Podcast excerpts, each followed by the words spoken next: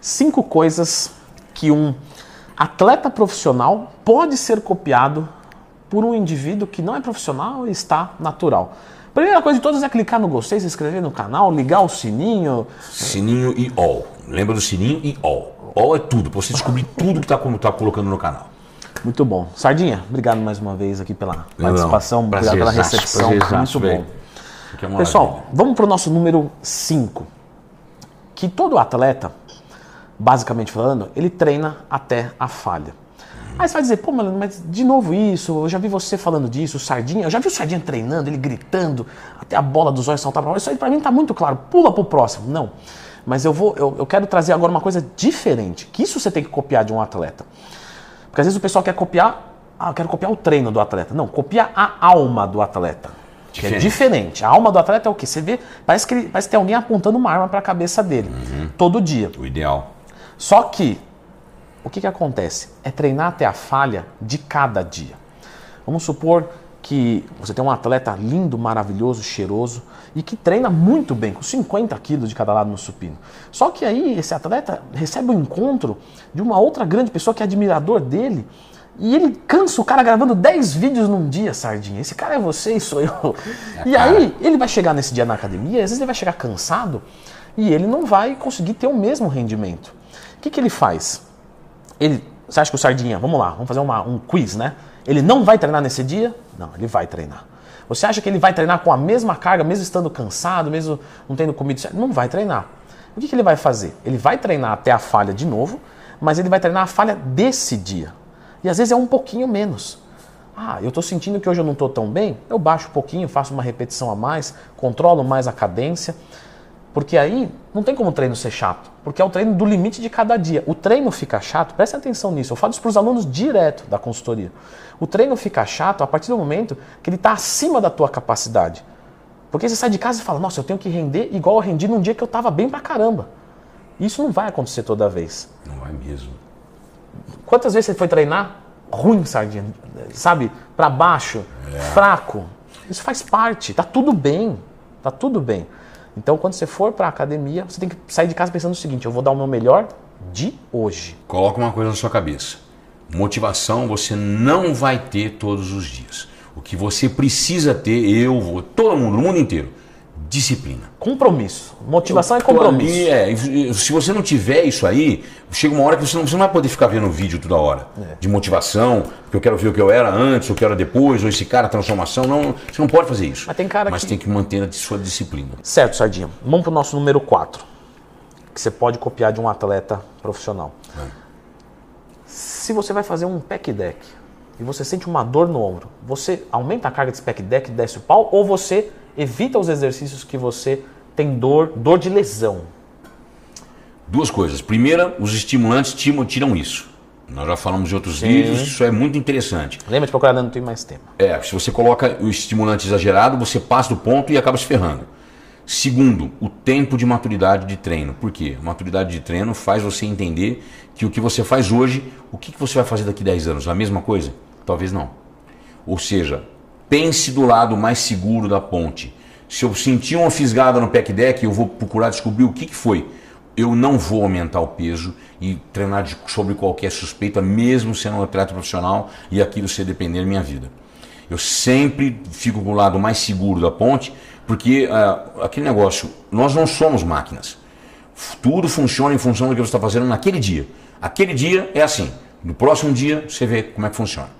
Ah, eu não tenho motivação hoje. Então você vai treinar, manter a sua disciplina, fazer as coisas certinho, mas não vai insistir em coisas que são óbvias que vão te trazer malefício. Eu, por exemplo, cheio de lesão, lesões fora do esporte, que me prejudicam no esporte. Isso é, é, é, o, é o, pior de tudo. Você arrastando uma televisão, rompe é. não sei o quê. Aí o outro vai lá jogar um sei aonde, torce o tornozelo, não pode treinar a musculação. O Muzinho rompeu o bíceps. Mexendo numa bicicleta ergométrica no, no elevador dele. Então você imagina um traumatologista, um cara que para fazer um negócio desse é um absurdo. Então a ideia é, eu não, não tenho que usar a cabeça para não insistir nos movimentos ou em alguma coisa que esteja sendo dolorosa. Número 3, deload. Às vezes o pessoal fica na empolgação, né, Sardinha, de treinar demais e esquece que o músculo cresce no descanso. Sim. Até mesmo atletas fazem um deload. E o que é um deload?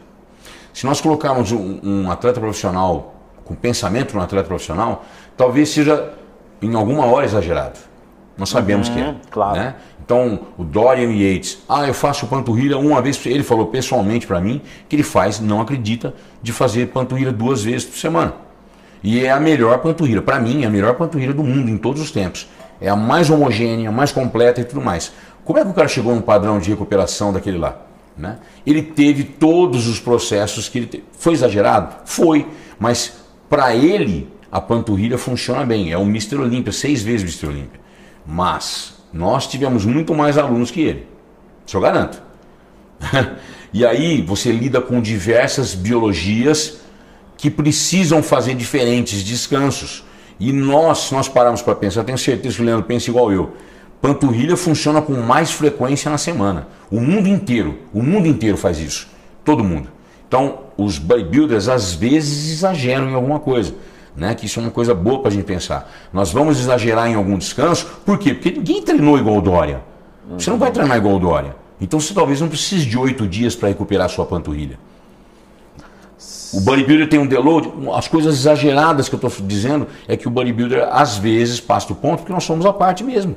Até a linha de pensamento é diferente. Sem dúvida. É, é para outro objetivo, né? De novo, é, para quem é e para onde essa pessoa quer chegar e o que ela pode fazer. Né? A gente tem sempre essas três perguntas a gente vai trabalhar com alguém para responder. Uhum. De qualquer forma, um deload, de vez em quando, uma semaninha off, alguns dias off, uma semana com uma carga um pouco menor, quando você está sentindo que, que as articulações estão doendo, alguma coisa assim, vocês também podem é, é, reproduzir esse tipo de, de, de métrica. E uma outra métrica que é entrando na número 2, que é o que ninguém quer fazer, né, Sardinha? Que é comer limpo.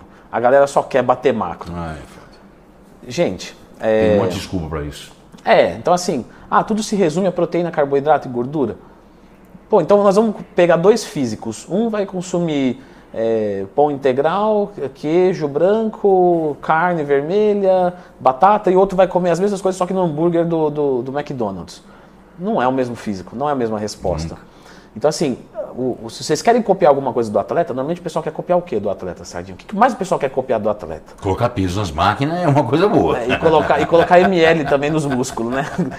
É, colocar as doses, doses de bodybuilder para tudo, né? Não é isso, gente. Então, assim, comer limpo é fundamental. É, é, é muito importante, caso tenha disponibilidade, lógico, você tem uma porção de, de, de probióticos, frutas, vegetais, Carboidrato, proteína, gordura, fibras, tudo isso é um contexto muito, muito saudável, muito bom. E o atleta ele não come limpo só pelo resultado, é também pela saúde dele. Sim. Senão ele vai morrer. Né? Ele já tem um fator estressivo que são os hormônios, que, que existem e que não é uma dose, é, não é uma dose talvez que vocês imaginem que seja, porque vocês acham que é muito mais alto do que é. É, é o melhor é suprafisiológico. Mas ainda é um suprafisiológico. Então assim, comam limpo. E aí, vamos para o nosso número um, que é algo que eu vejo bastante, né? Eu, eu trabalho ali com, com, médicos e tal, e a gente vê que o atleta, é, por exemplo, exame de sangue. Quantos exames de sangue você fez esse ano aqui, Sardinha? Cara, fiz. Ó, Precisa contar. Não, é, falando Precisa sério. contar. Eu fiz quatro.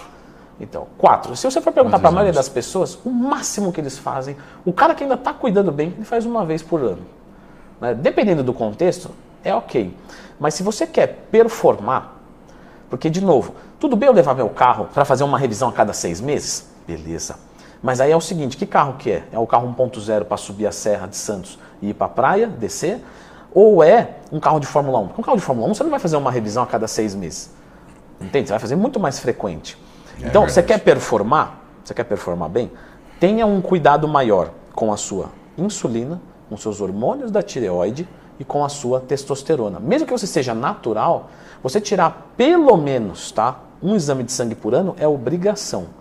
Dois exames de sangue por ano, bom. Tem que ser, né? Tem que tá? ser. Acho um número, sardinha, um número bom para alguém natural, duas vezes por, por ano tirar um exame de sangue, tá? Sim.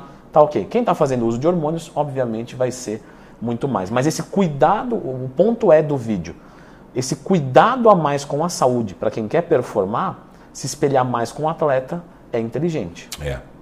Até porque se você pensa em comer limpo, já é inteligente mesmo. O atleta, nem todo atleta faz limpo a hora inteira. Sim, tem, tem, né? tem, mas ele suja quando não dá para ser limpo. É. E, e, não, não porque assim eu vou sujar de alegre. É. Né? é porque realmente ele não comporta aquele tanto de, de comida. Acho legal você falar isso porque tem muita gente que vai falar, ah, pô, mas eu já vi atleta comendo sujo. Mas É. ele come sujo quando não dá para comer limpo. E tem mais outra coisa. Tudo é em função do quanto ele está sentindo no físico. Ah, mas se sentir no físico, o cara tem tendência a comer, ele come umas besteiras tudo mais para bater o macro ou para dar choque celular, para colocar um número calórico muito maior. Por quê? Porque às vezes o metabolismo está tão acelerado porque está usando um monte de coisa, droga, GH, T3, tem uma infinidade de, de drogas que alguns atletas usam, ou muitos atletas usam, para poder acelerar o mecanismo de queima de gordura. E o queima de gordura vai depender do quê? Se ele comer menos, aí ele vai perder músculo junto. Então o cara de 3 em 3 dias come uma pizza, o outro de 7 em 7 dias e o outro tem que ficar 21 dias sem comer nada. Agora, comer limpo de uma forma geral, ninguém consegue. é, tipo, vou dar um exemplo. Se você pensar no, seu, no, seu- no- no intestino, você já vai ficar preocupado com o que está comendo. Se você pensar com o que está lá de toxina, você já vai ficar preocupado. 78% dos- das doenças do seu físico vão, ser, vão sair do intestino, entre aspas. Então, a preocupação de comer limpo é essa. Essa é uma coisa boa. E a mesma coisa com relação à linha de pensamento, a ideologia do bodybuilding. Nós pensamos diferente para tudo, né? E um ponto muito importante que às vezes eu, eu vejo o pessoal falando assim, ah, mas é, fisiculturista tal come sujo, tá? Ah, mas fisiculturista tal virou à noite no- uma vez, porque o cara vê uma vez nos stories e acha que são toda semana, mas tudo bem. Só que é o seguinte, você tem que lembrar o quê? Ah, beleza, o cara comeu um bolo inteiro e isso é ruim para a insulina dele, mas ele toma insulina. Ou seja, coisa que você que é natural não toma insulina, você Sim. não toma testosterona. Então, ah, o cara virou à noite, tudo bem, mas ele toma testosterona. Então ele não precisa produzir hormônio, porque o hormônio vem de fora, você precisa produzir. Então você precisa ter um cuidado maior, certo? Falando nisso, pessoal, eu fiz um vídeo aqui de como aumentar a sua testosterona naturalmente. Tá? Então, para você que é natural, que vai cuidar mais da sua saúde, vai fazer exames pelo menos uma, duas vezes por ano, você quer deixar a sua testosterona o melhor possível. E algumas dessas condutas, né, que não é sair tomando um monte de fitoterápico, algumas dessas condutas você vai encontrar neste vídeo aqui. Dá uma conferida.